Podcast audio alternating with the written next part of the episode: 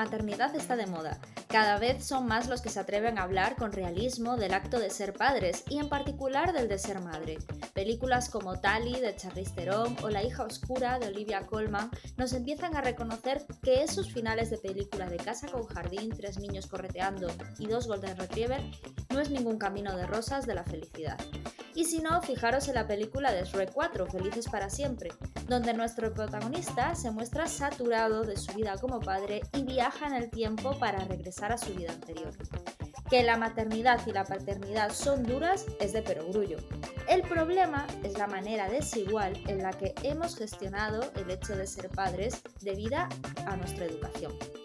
Y esta situación la sufre mucho más la mujer que el hombre, porque pensad una cosa, que Shrek se sintiera estresado por su papel como padre es comprensible, pero a las mujeres nos han educado para ser buenas madres siempre. Nos han metido en la cabeza que, como parimos, somos un jardín de amor y de la maternidad perpetuo. Y para nosotras no es una opción ni una posibilidad rechazar ese papel ni desear volver a nuestra vida anterior. ¿Qué habría sido de la opinión pública si en Shrek hubiera sido Fiona la que deseara volver atrás en el tiempo? Pues ya os lo digo yo, si hubiera visto muy fuera del contexto social. Y de esto va Cinco Lobitos, del hecho de no poder elegir el tener que cuidarlos a todos. Porque cuidar un bebé es normal, estar sin dormir por un bebé es duro, pero es normal. Pero la obligación de tener que cuidar siempre de tus hijos, de tus mayores y de los miembros masculinos de tu casa, porque así te lo estipulan por decreto, solo por el hecho de tener vagina, eso sí que no debería ser visto como normal. Así que de eso vamos a hablar hoy, de cinco lobitos y de cómo las mujeres de hoy en día no somos nazis de algo tan natural como es la maternidad. Lo que denunciamos como anormal es a la maldita sociedad. Comenzamos. Bueno, bueno, Ángel, ¿qué? Que estamos de regreso. ¿Cómo estás? Mm, Feliz año, si no es inconstitucional decirlo. Feliz año también. Te he echado de menos. He echado de menos mucho el podcast, por cierto. No has Aparte, he, visto, he visto mucho cine, he visto mucho cine, Ángel. no has echado de menos nada el podcast porque eh, cuando yo he hecho episodios en los que no estás tú, no los has escuchado. Ay, me has pillado. ¿Retomasteis de nuevo el...? Ah, no lo sabes. No. Puede ser que no estés suscrita a nuestro podcast. Puede ser. Puede, puede ser que no veas nuestros vídeos de TikTok. Puede ser. No, pero me voy a hacer... Ahora me voy a hacer TikToker, ¿eh? Yo ¿Tú creo vas a ser que... TikToker? Sí, me voy a hacer. Voy Bueno, a ser una influencer a partir de ahora. Bueno, eh, pues nada, ten presente que estamos grabando este episodio, incluido el vídeo. ¿Ah, sí? Sí. ¡Oh! ¡Ay, Eh, Dios mío! Entonces, nada, esto es cuestión de hacer unos clips y ya te empiezo a hacer yo TikToker antes de que tú lo sepas. O sea, me estoy enterando de esto en directo. O sea, menuda mierda de compañero, colega. Vale, vale. Ay, y se ve toda mi casa súper fea. Ay, ay, ay, ay, ay, ay. Por favor. Sí, sí, sí. Se ve como, como nada, como una vídeo de llamada del trabajo de estas de pandemia del 2020. Sí, un poco sí, pero bueno. Ni tan mal. Por lo menos claro. no se ve el tendal. Intentaré no moverme. Bueno, nada, pues eso, cinco lobitos, eso. Em, es un poco recoger el testigo de lo que hicimos en, en el anterior, en el anterior episodio, que fue el de las recomendaciones de lo top del año. Hmm. Y mm, tú lo consideraste Cinco Lobitos uno de los, de los films más importantes de 2022, unos de los que más te habían gustado, de los que más te Sí. habían entrado. Sí. Y Creo que, creo que todavía no había, no, vi- no había visto toda la vez en todas partes, que la vi después, porque justo pues eh, em, empecé a tener el- la, la parte de cine de Movistar y estaba disponible, la vi antes de que salieran las nominaciones a los Oscar, ¿eh? porque hay mucha gente que está descubriendo la película ahora tras las nominaciones. y es mucho menos pura que tú, claramente. Pero, no, no, no, pero que, que la vi porque me- la tenía pendiente realmente y me apetecía mucho verla. Claro, no fue por presión social, ¿no? No, no, no, no, no, me apetecía mucho, me apetecía muchísimo verla. Y, bueno, y si fuera por presión social, pues no pasa nada. Si la Eso digo yo, que te estás aquí dando yo unas explicaciones que... Ya, que también qué. tiene, también tiene razón. Bueno, la historia es que mm, la, la vi, la verdad me pareció de verdad una de las mejores películas que he visto en mucho tiempo. ¿eh? O sea, que yo tengo muy pocos nueves puestos en Film Affinity y le, le he plantado un pedazo nueve. Que bueno, co- que con esto estoy un poco como con, con Alex, ¿no? Que Alex, el, bueno, que el compañero, siempre hablamos de él, que suele, eh, suele colaborar. Nuestro con colaborador nosotros. habitual, Alex Jiménez. Sí, Alex Jiménez. Y estábamos muy de acuerdo los dos. Ángel no. Ángel yo creo que necesita otro visionado, pero bueno, eso ya tendremos que hablarlo Es que posteriormente. me encanta porque si a mí no me ha convencido algo, es que yo necesito otro visionado. No, no, mi, mi juicio no es bueno. Mi Que juicio sí, no es hombre, bueno. que sí. Lo que pasa que que es una peli complicada. Yo tardé en entrar. Pero Sí, y como su compañero no es listo, eh, tiene un poquito de. Necesita. Le faltó un mes. Es, es ocho mesino. Qué bruto eres, joder. Necesita otro golpe de microondas. Metió los dedos en el enchufe. Bueno, mira, me callo, da igual, deixao. Em, pues eso, que me parece una de las mejores películas del año. Pero para mí la segunda ha sido Cinco Lobitos. Y no sé, me gustaría que O sea que hicimos un programa con un top 5 de lo mejor de 2022 y en cuanto se terminó el programa, tú en lugar de escuchártelo, por supuesto, porque no escuchas lo que hacemos, pues decidiste ponerte una película que sustituiría todo lo que dijiste antes porque pasaría a ser la mejor película del año. A ver, es que he puesto cosas muy guays. Es que este año he visto cosas. No, no, es que este año he vis- he visto cosas muy guays. Que es el documental de David Bowie que lo puse, que también le puse un 9. Em, el pacificador, creo, ¿no? Si no me equivoco. Sí, que fue de también principio de año. eh, impresionante. O sea, es que este año, para mí, es un año de cine que estoy súper contenta. O sea, que ya no hay un. como aquella la película esta de. mm, Dios mío, la de en blanco y negro de. Mank. de Ay, o sea, ese tipo de pelis, tío, el año pasado, la Tamifalle, el clicky toc o tic tic toc de no sé qué del Andrew Garfield. O sea, ¿por qué? ¿En qué momento? Y Yo me las tragué. Pues, eh, a ver, pues yo no, este año no tuve, o sea, este 2022, no tuve ningún 9, no tuve ningún 9. Mi, mi película con nota más alta fue un 8, fue para Asbestas. Y, y un 8 también se lo mantuvo The Batman, que me encantó, pero ya, o sea, es lo que, es lo que he tenido. Me para mi sorpresa, por ejemplo, dos películas que son las siguientes mejor valoradas para mí, son unos blockbusters que no, no lo esperaría, pero para mí han sido petarrazos, como han sido Top Gun Maverick. Y de forma, pero y- que no me la esperaba para nada, ha sido eh, Black Panther Wakanda Forever, que me ha gustado muchísimo. Bueno, Smile también por ahí. Unicorn Wars y X de Ty West. Y ya está. Y luego creo que tengo por ahí eh, The Bear, la serie de Jeremy Allen White. Y ya. O sea, es Ya. todo. ¿Eh? Avatar 2 no, no está en la lista. Avatar 2, por lo que sea, no está ni entre los nueve inexistentes, ni entre los escasos ocho, ni entre los destacados siete. Madre mía. Bueno, es que eso ya tendremos que hablar en otro episodio. Por lo que si sea, no, no no ha entramos entrado. en materia. Por lo que sea, no- por lo que sea, me parece que no, ni la he votado y me parece justo no votarla, pero al mismo tiempo, mi opinión creo que aunque la, aunque la vuelva a ver, no, no va a cambiar en exceso. Como no cambiaría en exceso sobre toda la vez en todas partes y en su puta madre. Pero Es que le tienes manía. Esto es como cuando viste la gran belleza de Sorrentino. Bueno, no Mira, tiene nada que ver. No, no, no, no tiene nada que ver. Yo te digo, yo tengo tres películas que yo sé que yo hablo de ellas y, y sube el pan, que son La Gran Belleza, Whiplash y Toda la vez en todas partes.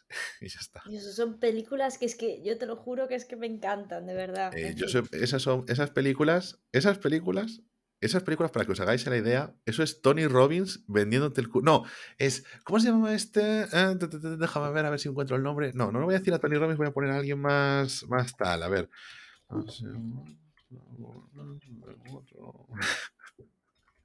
A ver, porque claro, Ana, yo creo que tú no vas a pillar esta referencia, pero eh, esta es. eh, vamos, Luego dice que soy yo la que le digo que le falta un cocido, ¿no? Y ahora me dice, no le vas a pillar la referencia. No, no, no, porque si yo te digo que esto es como si viene Tim Ferris a hablarte de su libro, que es la semana laboral de cuatro horas, porque es el culmen del vendehumismo, pues entonces yo me siento igual cuando me pongo delante de esas películas. Ese no es un coach.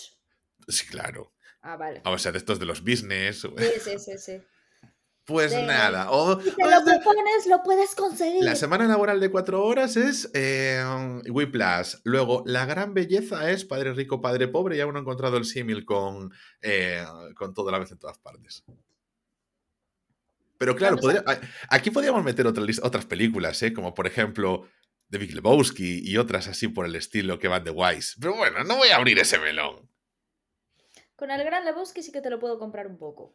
Aunque tiene puntos muy buenos, ¿eh? Tiene puntos muy, muy buenos. Lo que pasa que. Pero, fíjate, me parece mucha más auténtica. La mejor es Fargo. O sea, sin lugar a dudas. Estoy de acuerdo. Estoy de acuerdo. De los Cohen es Fargo. Es que es perfecta esa película. Perfecta, de principio a fin. Perfecta. ¿Y por qué no le tienes un 10? Pues no sé qué nota le tengo. Ya veré, porque ¿sabes qué pasa? Que esto es el problema, que Alex tiene la puñetera, otra vez Alex Jiménez aquí en palestra, pero es que tiene la puñetera manía de ir a revisar mi Film Affinity, que yo llevo 10 años con Film Affinity, que yo soy cliente oro, de usuario oro de Film Affinity. Él no, él no lo es, él no lo es. Alex, ¿Pero qué tiene que ver esto? No lo eres. ¿Qué tiene que ver? Pero, ¿por qué ya te pasa nuestro querido colaborador? Va a revisar, eh, va a revisar, me dice, ay, dices eso, y le tienes un 5. Y yo, joder, porque es que la voté hace 8 años. Es que cómo me puedes... Me puedes o sea, la votaste hace 8 años que pensaste que era un 5 y con el paso del tiempo, sin reverla, consideras que es a lo mejor un 9. O habiéndola visto después en un tiempo, pero... Y no volviendo a votarla. Pero es que Alex le estás tirando mierda cuando lo normal, Alex es una persona disciplinada que termina de ver una película y va a votar la Film Affinity. Y como te tiene... Como te tiene, como te tiene entre sus amigos, le pone abajo quiénes que han votado sus amigos, que también lo hago yo y también lo veo. O sea, no es que yo vaya a revisar lo que tú votes. Blade Runner. Alex es Blade. Alex es Harrison Ford. No sabemos si es un robot o no. Bueno, eh, no sé si Alex es un replicante o no, pero es verdad que fue al cine de nuevo a ver Blade Runner y la segunda vez le gustó muchísimo más. Es que estas, estas segundas oportunidades de, películas que, bueno, nada, si, ciertas personas, pues a lo mejor eh, que ellas sí que no tienen criterio, a diferencia de mí, fuesen a ver a Kira de nuevo, a lo mejor pensarían otra cosa. No, no, eh, la tengo pendiente para verla de nuevo. no, no, y yo, y yo tengo pendiente para ver de nuevo eh, eso, Whiplash. Y toda la vez en todas partes. Mm, vamos a darle un poquito más de tiempo a toda la vez en todas partes. Tengo Whiplash y tengo Gorrión Rojo, que sé que eso va a cambiar mi perspectiva sobre esa película. Uf, bueno, suerte. bueno, nada, vamos al caso, porque llevamos aquí demasiado tiempo de cháchara. al caso, eh, bueno. Ángel, aparte de por haberlo puesto en el, en el top, eh, que lo puse yo y, y, tú luego la viste y también dijiste que te gustó, ¿Por qué hemos elegido esta película? Mira, te voy a decir una cosa. Porque, eh, te voy a decir una cosa. La he visto precisamente porque me diste la turra muchísimo en ese final de podcast. Dije yo, no, madre mía, no salgo del bucle. Cuando teníamos que editar eso, dije yo, ¿qué bucle entró Ana ahí con cinco lobitos? Pero la voy a ver. El enfado, es, una, es una de las pocas ocasiones donde tu turra surte efecto el deseado y no el contrario porque normalmente es, ya, me cruzo y ya no la veo. Y sin embargo, en esta fue, sí señor, voy a ir a ver Cinco Lobitos. Y la fui a ver con ganas, y me la puse con ganas. Y dije yo, voy a aprender de esta película. Porque Ana me dice muchas cosas de las que tengo que aprender. Entonces, pues me puse, me puse con la oreja. A ver, es que yo principalmente me gustó esta película porque em, eh, sabes que a mí las películas eh, dramáticas, lacrimógenas y tal, bueno, en eso nos parecemos un montón, Ángel. O sea, ese rollo no nos va nada. Yo no voy a sufrir al cine, no voy a sufrir. un, pequeño, pequeño, disclaimer. No me pareció, porque nos lo han preguntado varias veces sobre si ver o no ver la película, no me pareció lacrimógena, no me pareció dramática, me pareció una película en ese sentido que mantenía el... tiene, o sea, es un drama, no es una comedia, es seria y cuenta una cosa que, joder, que, te molesta y tal, que es incómoda, pero no es lacrimógena. No es. No es en plan, no es. El final de la vida es bella para que llores. No te lo hacen así, ¿sabes? No te quieren hacer ese rollo. ¿Sabes qué pasa? Que em, es mucho más profundo porque yo creo que nos toca. Claro. Cerca nos toca, o sea, no es la vida es bella, porque yo sinceramente no conozco a nadie de mi entorno que haya estado en una situación de un campo de concentración como la que se habla en la vida es bella, ¿no? Sabe que eso existió, pero cercano, pues no. Pero a mí sí que me pasó que yo a mitad de peli tuve que, nunca en la vida me ha pasado eso, yo tuve que apagarla y me empecé a agobiar empecé a llorar, que sabes que yo no lloro, es muy raro que consiga llorar, me cuesta muchísimo. Y, dije, no, no puedo, no puedo, no puedo, no puedo. Me empecé a agobiar, agobiar, agobiar y tuve que apagar la, tele. y me, dio el bajón y, la tuve que terminar de ver al día siguiente. Eh, claro, eh, no es que sea lacrimógena, es que yo creo que hace que te puedas sentir identificado mucha gente de nuestra generación y sobre todo de las generaciones eh, más mayores que, como hablamos un día tú y yo en este podcast, que son conscientes, no de los inconscientes, de la gente mayor que es consciente de esa situación. Entonces, no es que yo no diría que es una película triste al uso, pero sí que te puedes sentir reflejado porque es, al final, bueno, es una familia vasca, pero es española, claro, pero sí, bueno, vasca, española, sí, es que ya, es que ya tengo miedo a decir. mira, espera, lo digo yo, mira, la película va sobre una pareja joven que tienen su primera hija y es hija, ¿no? Porque sabes que como yo bebé siento rechazo, yo solo veo perros sin pelo, ¿no?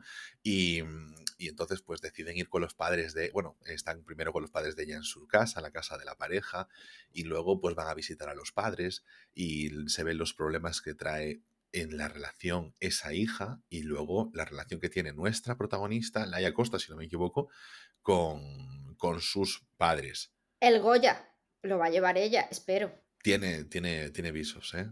Tiene visos. Bueno, a ver si no nos hacen ahí un robo con la como con la novia.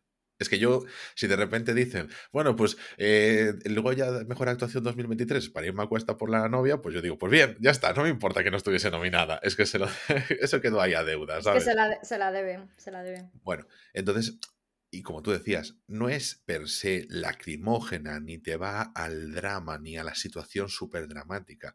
Es a un montón, a lo mejor, de recuerdos desbloqueados, de momentos, de sensaciones, sobre todo de desbloqueo de, de, recuerdos de sensaciones, vamos a ser más concretos, y de eso, y de sentimientos, de momentos en los que tú te sientes muchas veces incomprendido, agobiado, y, y cuando tienes ese sentimiento a veces de, uff, es que aquí no hay salida. No es un problema. O, o más que nada, más que eso, es decir, estaba pasando eso y yo como era niño no me daba cuenta. Lo veía normal. Ostras, es que eso es muy jorobado, verlo con perspectiva de decir, yo hace muy poquito tiempo esa situación la veía normal, que a mí me dijera que yo empezara a tener novio y fuera a vivir con mi novio y la gente me empezara a preguntar, ¿te ayuda en casa? Eso era una pregunta normal, Ángel. Y a mí ahora me dan ganas de arrancar cabezas cada vez que la escucho. Claro, porque aquí, por ejemplo, nos encontramos con que en los personajes están muy bien tirados porque el novio no es eh, un taramana que se pase en el día en el bar, eh, no es un tipo que pase de sus responsabilidades eh, a la forma tradicional, tradicional que nos muestra el cine. El padre de ella, por ejemplo, es un tipo que cae muy bien a la gente del pueblo, que es alegre, que canta, que no sé qué, que es entrañable. Ella ya desde el pan, que cuida bien a su mujer. Claro, todo, trata al mundo con educación, tal y todas esas cosas. Mm, y, se hace mucho hincapié en el enseñarte cómo él, que ellos, entre comillas, intentan un poquito, de forma muy superficial, pues estar ahí, pero como que mentalmente no se inmiscuyen en las cosas de la casa. Efectivamente, o sea, ellos están ahí, están presentes, ayudan, pero no están implicados. No se portan mal, tú, de cara a la galería, nadie te puede decir, qué mal padre. qué mal, qué mal abuelo. que, le, mira, le coja a la niña, voy a ponerle un vídeo en YouTube a la niña que he estado viendo no sé qué, no sé qué más, y dices tú, ay, qué mono, qué entrañable el abuelo, no sé qué.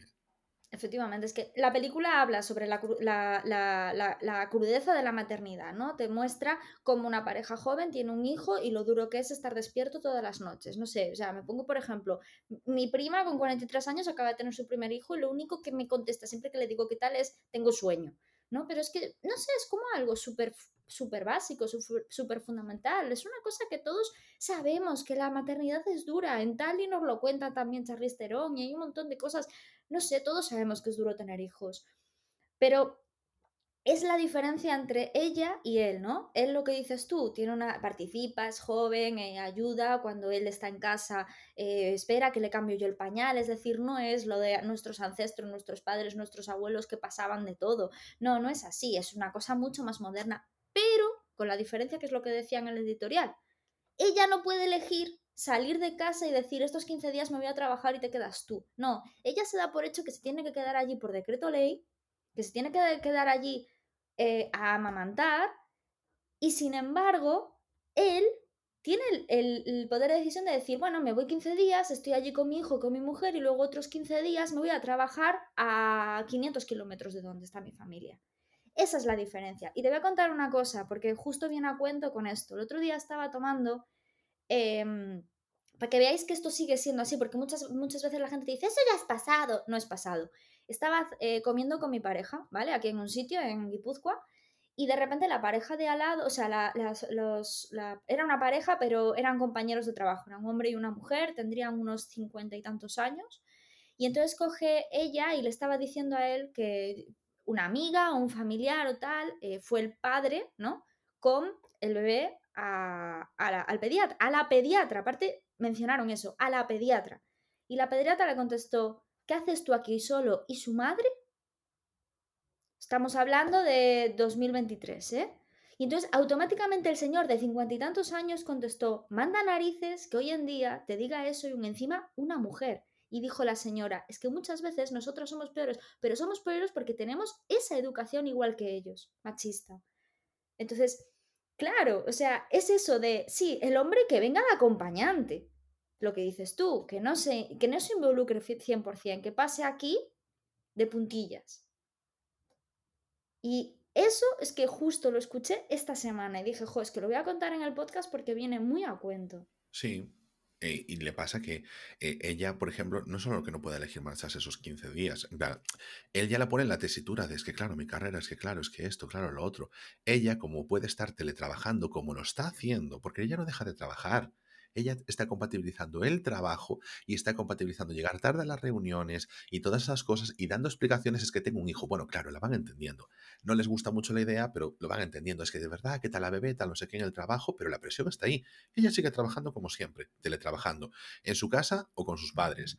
Eh, con sus padres yendo para aquí y para allá. Ve además a una situación que me gustó mucho cuando está. Es el chico puede decidir, bueno, pues tomamos esta decisión, esta no sobre la guardería, pero ella ya está dando vueltas sobre la guardería durante mucho tiempo porque necesita soltar al puto bebé y, que no, y no verle la cara durante unas cuantas horas y tener libertad para ella misma, para ser persona. Si al final en toda la película ella no se desprende del niño.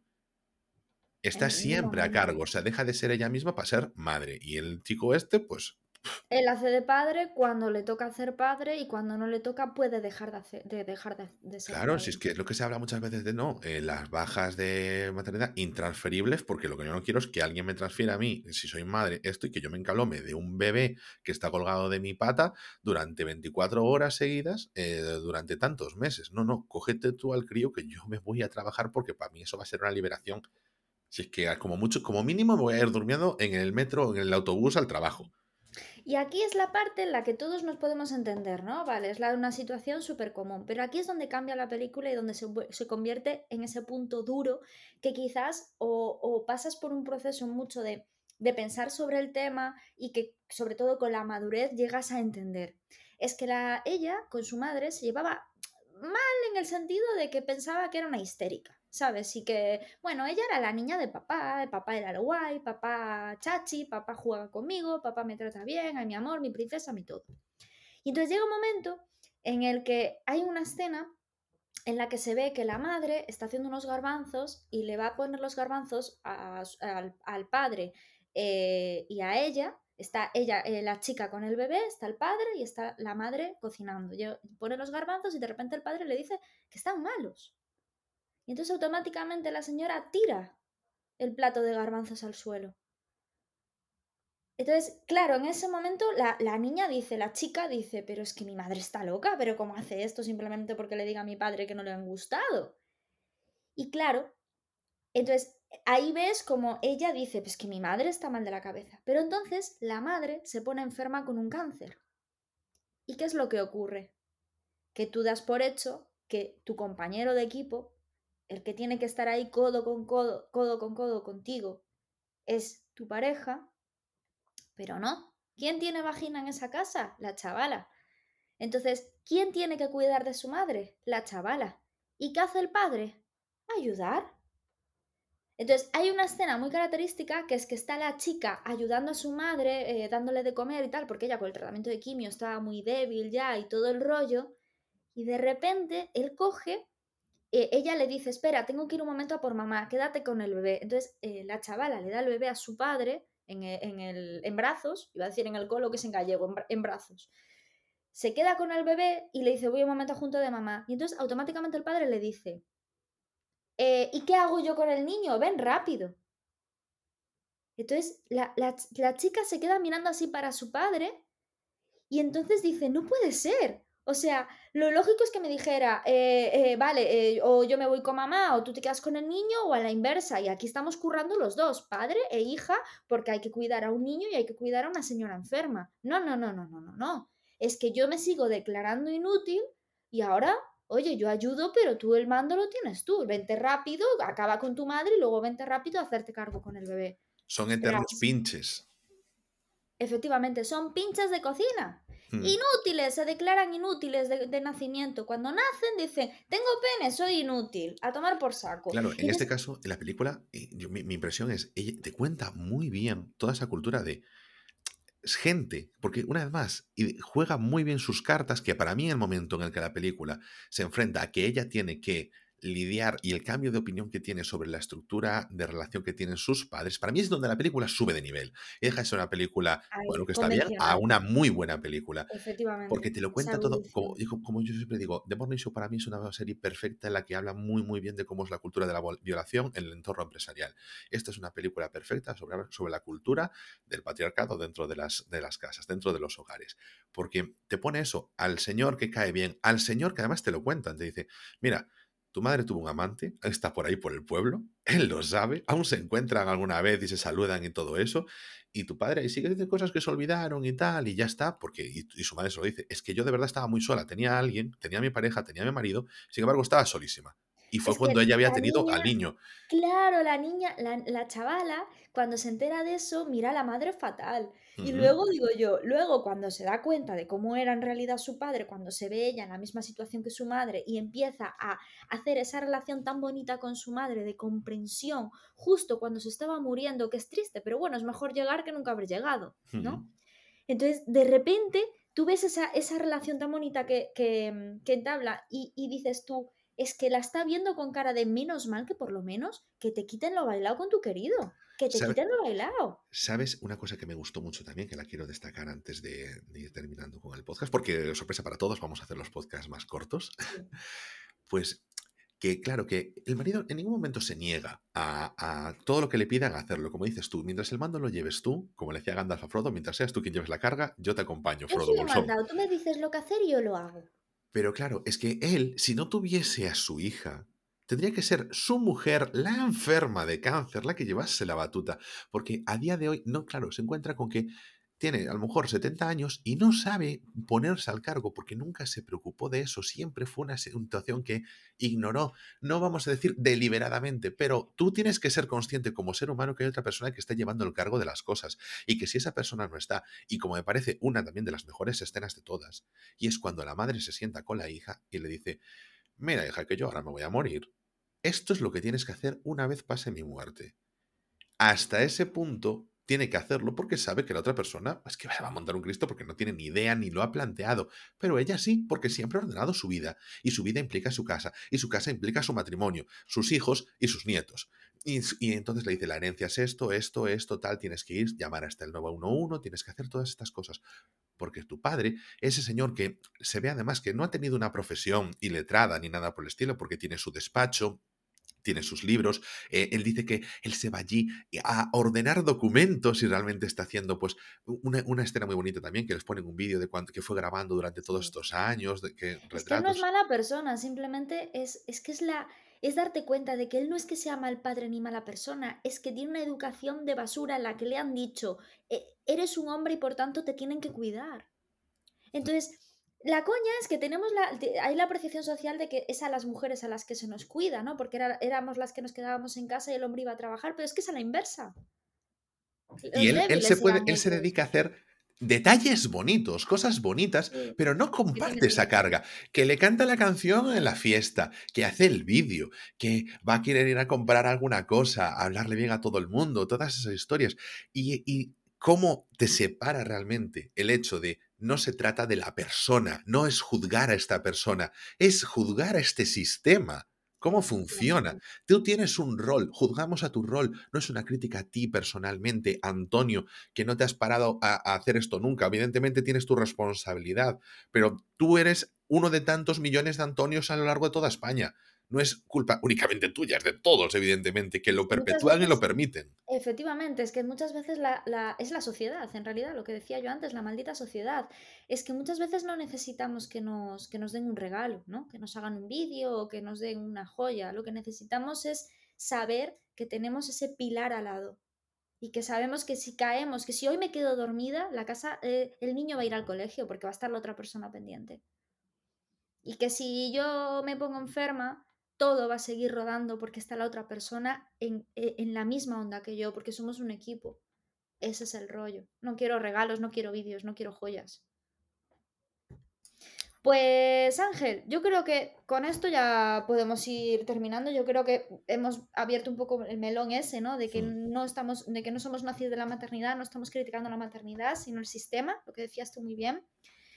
Y, y quería un poco decir un lema que es eh, que, que, de verdad que yo como mujer lo único que quiero es elegir y que de verdad que la leona sea otra, o sea, la que va a cazar, la que va a cuidar, que sea otra, y que yo como mujer decido también tirarme a la Bartola y ser el leoncito por una vez. Y por todos los días, ¿sabes? Alguien tiene que tirar del carro, pero no tiene por qué ser una única persona, ¿sabes? Esa es la realidad. Y yo, por ejemplo, que llevo viviendo solo mucho tiempo, pues soy consciente y tengo que encargarme de muchas cosas y que me he encargado de muchas personas. Tú te has encargado de muchas personas en tu vida y no has vivido sola. Eso es más jodido muchas veces. Mm. Porque uno dice, ah, no le queda más remedio. Pues otra dice, es que claro, podría, tener, podría vivir de otra forma y sin embargo, pues toca tirar. Toca tirar. Y te sirve eso para ver hacia arriba, hacia tus, tus padres, tus abuelos, tus tíos, etcétera, y quién se encargaba de las cosas. Y todos conocemos a alguna persona que eh, ha, o alguna familia que ha vivido un divorcio y se ha dado cuenta después de que, después con una persona con 40, 50, 60 años, que no sabe ni hacerse un café. No sabe ni encender la cafetera. Y que bien la cuidaba, que le traía dinero y le compraba cosas. Y Nunca le faltó de nada. y la sacaba todos los domingos de, paseo. Madre mía. era cordial. Bueno, no, no, no es como esos padres que estaban en el bar y borrachos. No, no, no. Muy atento no es alcohólico. Bueno, es que si, tienes un padre que no es alcohólico, yo te toco la lotería. Siempre, siempre mirando por la familia, siempre con la familia. Tenía la casa, bueno, hacía unas cosas, un bricolaje, mamá, lo que el bricolaje y la típica frase de no te quejes, que por lo menos el tuyo te ayuda, que te recoge los platos después de comer. Pero por favor, ¿Qué menos que has comido tú en ese plato? ¿Sabes cuándo se sabe un poco si la persona está implicada o no? Si está, si sabe el nombre de los profesores y las profesoras de tus hijos. si está en el AMPA. si, se está quedando hasta las 8 de la, bueno, hasta las 8 de la mañana haciéndole el disfraz para ir a carnaval. Esas cosas, ahí, eso se nota. Me estoy, acordando, me estoy acordando de una amiga mía, tío, que el, padre es que era maravilloso, es maravilloso. El padre le, eh, como nunca, como siempre llegaba tarde al colegio, el padre decidió decir, esto te, voy a hacer pasar ridículo cinco veces y ya verás cómo llegas a tiempo. Se ponía a 30 con la moto, en lugar de ir a tiempo, o sea, salía con la moto, iba a la misma hora al trabajo, se ponía a 30 al lado de ella, 20 por hora al lado de ella, en moto hasta que entraba en la puerta del colegio. Lo hizo durante una semana seguida. A la segunda semana, mi amiga dejó de llegar tarde al colegio. Digo yo, es que eso es ser un buen padre. Y tú no sabes, porque aparte iba cariño, guapa, no sé qué, no sé cuánto, en plan vacilándola, ¿sabes? En plan, ay, mi hija, qué guapa, no sé qué, y al final, a la segunda, a la segunda semana, solucionó el problema que para quienes lo entendáis, que es de nuestra generación, es muy fácil ser Hiroshi por mucho que trabajes 12 horas, pero ser Misae es lo complicado. Ay, Dios mío, vamos con las recomendaciones y con los estrenos. Venga. Ah, pues, mira, voy a decir una cosita un poquito más. Es que antes hice una mención y, de verdad cierro el tema con esto, pero no quiero dejarlos de decirlo. Me gusta mucho que hayamos escogido esta película porque es eso, son películas que definen el rol y no a la persona y trabaja muy bien con esa separación. Y muchas veces en las discusiones la gente se queda con los actos de las personas individuales y no con esto. Entonces por eso me gusta y por eso siempre hago esta mención ahora de Morning Show, una de las series que más me ha gustado mucho y voy a hacer referencia a mi película favorita del mundo que es Novecento, porque es la película que más separa y además eh, mm, explícitamente al final separa la figura de la persona con la figura del patrón y así que así como una es la cultura violación, otra es la del patriarcado en casa, es la cultura de las relaciones laborales en la historia de la humanidad y nos vamos con las recomendaciones. Te digo, vamos a ver, tengo muchas ganas que se estrene la película de Shyamalan, llaman a la puerta. Tengo ya a gente, a mi séquito de cine de ese tipo de películas preparada para sentarnos nuestros culámenes en las butacas que no nos corresponden del cine porque siempre cogemos las normales y nos vamos después a las VIP y bueno, pues eso es cosa mía porque nunca les digo en qué asientos estamos y siempre los engaño y, y nada, tengo muchas ganas de verla, ahí a Dave Batista, llevo ya al final 12 eh, años, 14 años viendo a, Batista, que va más años aún, y yo pensar que esa persona que veía yo eh, hacer eh, Batistas bombs en el ring, ahora está siendo protagonista de una peli de Shyamalan, no me lo veía venir, estoy muy contento por él. Y ese es mi estreno de la semana, que estrena este viernes 3 de febrero. Ana, ¿tú qué tienes de estrenos?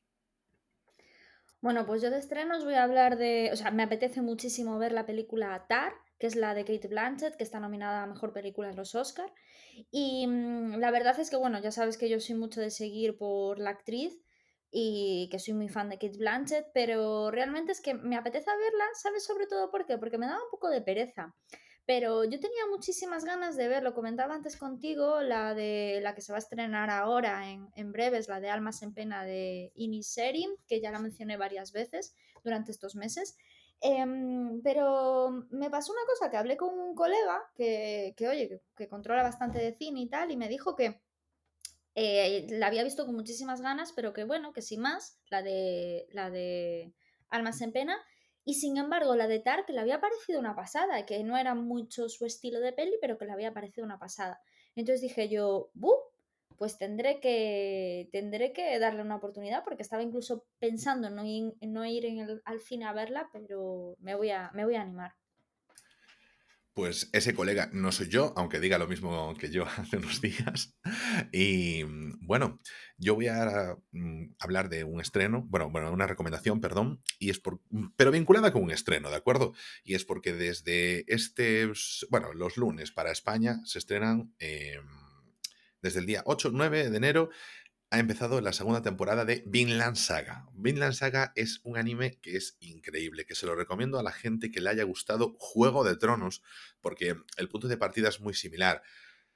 No hay power-ups, no hay mm, eh, villanos de otro mundo, ni nada por el estilo. Trata sobre eh, pues Vikingos, quien le haya gustado también la serie Vikingos, también entiendo que le pueda valer perfectamente porque tiene un poquito esa, esa mezcla en la que el protagonista es el hijo de un, del líder de una aldea, Vikingos, que es un guerrero legendario de, de allí de la zona, curtido mil batallas, y que sucede todo en el transcurso de las invasiones nórdicas, islandesas, etcétera, y entonces el protagonista ve como en los primeros episodios, eh, o sea, no es ningún spoiler, matan a su padre, y él pasa a ser parte de la tripulación del hombre que lo mató a conciencia de ello.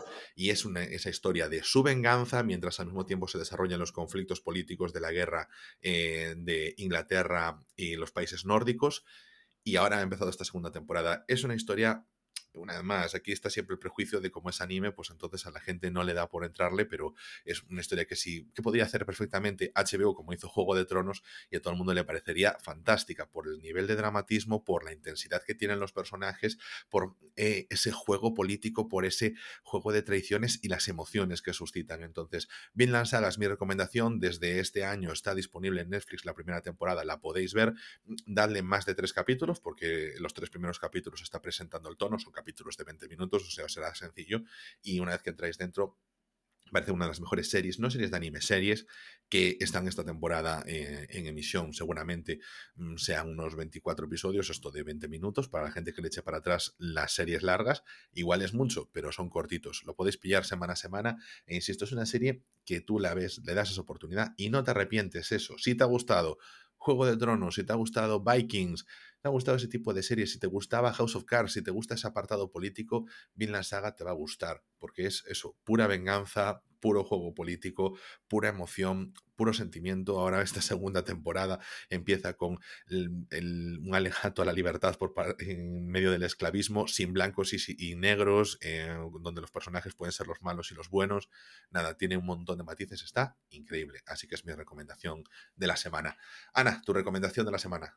Pues yo voy a recomendar una película que vi ayer gracias a ti, porque nos llamamos por teléfono por la noche, estuvimos charlando un rato y me dijiste, ay Ana, ha salido en Amazon Prime una de las pelis que te suele gustar a ti para pasar el rato y, ver con tu pareja y echarte unas risas, que es una de Jennifer López que se llama eh, Una boda explosiva.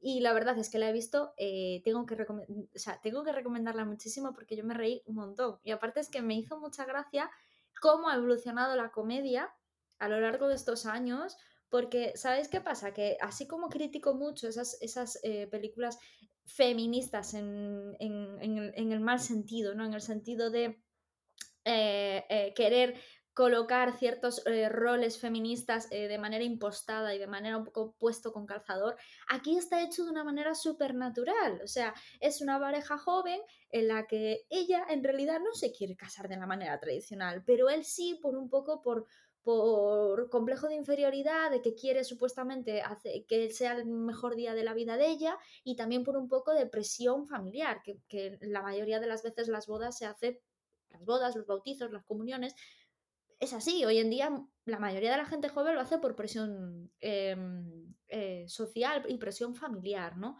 Entonces, eh, me gustó mucho el papel de ella porque es muy natural cuando dice, es que no me gustan los vestidos de novia, es que no me gusta tal. Entonces, primero me sentí súper identificada y segundo, me pareció súper graciosa y súper natural haciendo ese papel eh, Jennifer López y me moló, me moló mucho, ¿no? Sobre todo viendo que es una actriz que no sé cuántas veces ha casado ya. Pero bueno, que me hizo mucha gracia y de verdad lo, lo, representaba de una manera muy natural. Está protagonizada por Jennifer López y Josh Duhamel, que flipando, porque tienen 50 tacos cada uno, 50 y tantos tacos, y madre de Dios, que pasan por 30 añeros. Lo que tiene el dinero. Lo que tiene el dinero y la buena genética, porque están buenísimos los dos. ¿Quién tiene el dinero? El dinero y la buena genética. Ansi, tú y yo con dinero seguiríamos pareciendo los Looney Tunes. Ana, tú parecerías un Looney Tunes, pero. Mm, a ver, yo parecería un Looney Tunes, pero de festival, ¿de acuerdo? Que, hoy, que estoy a punto de cumplir los 30 y yo aquí con mi sudaderita rosa fucsia, que me la voy a llevar hoy de fiesta. Y yo con mi Bitty Boo. Que eso es un pijama. ¿Qué dices, hombre? Eso es una sudadera que me la compré en el corte inglés. Pues yo pensaba que, la, o sea, que la tenías de pijama, pero salías de casa con ella. Ay, por favor. Lo pero es que llevas a ser un loony en los genes. ¿Yo qué le voy a hacer? Pero que yo no soy un loony, si soy una princesita. Pero es que sí, sí, sí, sí, sí, soy una dama cuando me he visto. Sí, a ver, Ana, yo sé que, joder, estos últimos años tú has crecido mucho, pero de camino estás llegando a ser motomari. Dentro de poco podrás ser motomami si sigues así. Está muy bien, venga, por todo. ¿Qué? ¿Qué? Es que me está diciendo que yo he crecido mucho como si él ya estuviera aquí arriba, ¿sabes? Tú también has crecido, Mandril, que te conocí con 18 años, cuando eras la persona más pedante del mundo. es que todos, esto no lo sabéis, pero Ana y yo no nos llevábamos bien. Ana, no, yo no me llevaba con Ana. De hecho, yo no sabía quién era Ana, pero Ana sabía que yo era un pedante y no me, no, no me Oh, no, es que no tragaras, que me entraba sueño. Eso simplemente porque no entendía lo que yo decía, porque sueño es de lo menos que yo puedo transmitir. ¿Qué tal? Nos despedimos. ¿Cierras tú? Cierro yo. Cierro yo, anda. Qué ego tiene el desgraciado, madre mía. Y con esto terminamos por hoy. No os olvidéis de seguirnos y apoyarnos dejándonos un me gusta, un follow o cinco estrellitas en cualquier aplicación de podcast. Podéis contactar con nosotros en arroba rayos podcast, la cuenta oficial de podcast en Twitter. Y seguir nuestros vídeos en nuestra flamante cuenta de TikTok arroba rayos movies. Nosotros nos veremos cada 15 días en Rayos y Retruécanos, el podcast.